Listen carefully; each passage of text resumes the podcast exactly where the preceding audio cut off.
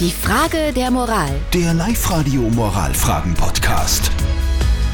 Was soll denn die Yvonne aus Perg denn bloß tun? Sie schreibt uns ihre Frage der Moral. Sie sagt, dass sie in einer Siedlung wohnt, in der es jetzt eine neue Nachbarin gibt. Und diese Nachbarin, die mobbt die Yvonne. Und diese Nachbarin, die erzählt auch Unwahrheiten äh, über die Yvonne. Und alle anderen Nachbarn glauben dieser neuen Nachbarin irgendwie. Jetzt ist die Frage, was soll die Yvonne tun?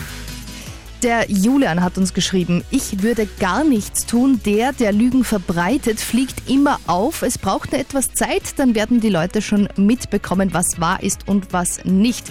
Die Daniela hat aber auch geschrieben, die ist deiner Meinung, Christian. Sie Aha. würd, ich würde mir die neue Nachbarin auch vorknöpfen. Jawohl. Einfach fragen, warum sie diese Unwahrheiten erzählt und was sie sich davon verspricht. Okay, also wir brauchen einen Rat und von jemand von jemandem, der unabhängig ist, ganz besonders.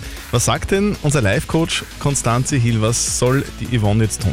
Das ist eine wirklich schwierige Situation. Einfach wirklich zu sich selbst stehen, zu den Handlungen, die man setzt, das auch den anderen Nachbarn ganz klar auseinandersetzen, dass du da gemobbt wirst. Also wenn du mit ihr nicht reden kannst, dann halt mit den anderen. Weil warum sollten die dir mehr glauben als ihr? Und es gibt wirklich Fälle, da ist es am gescheitesten, wegzuziehen.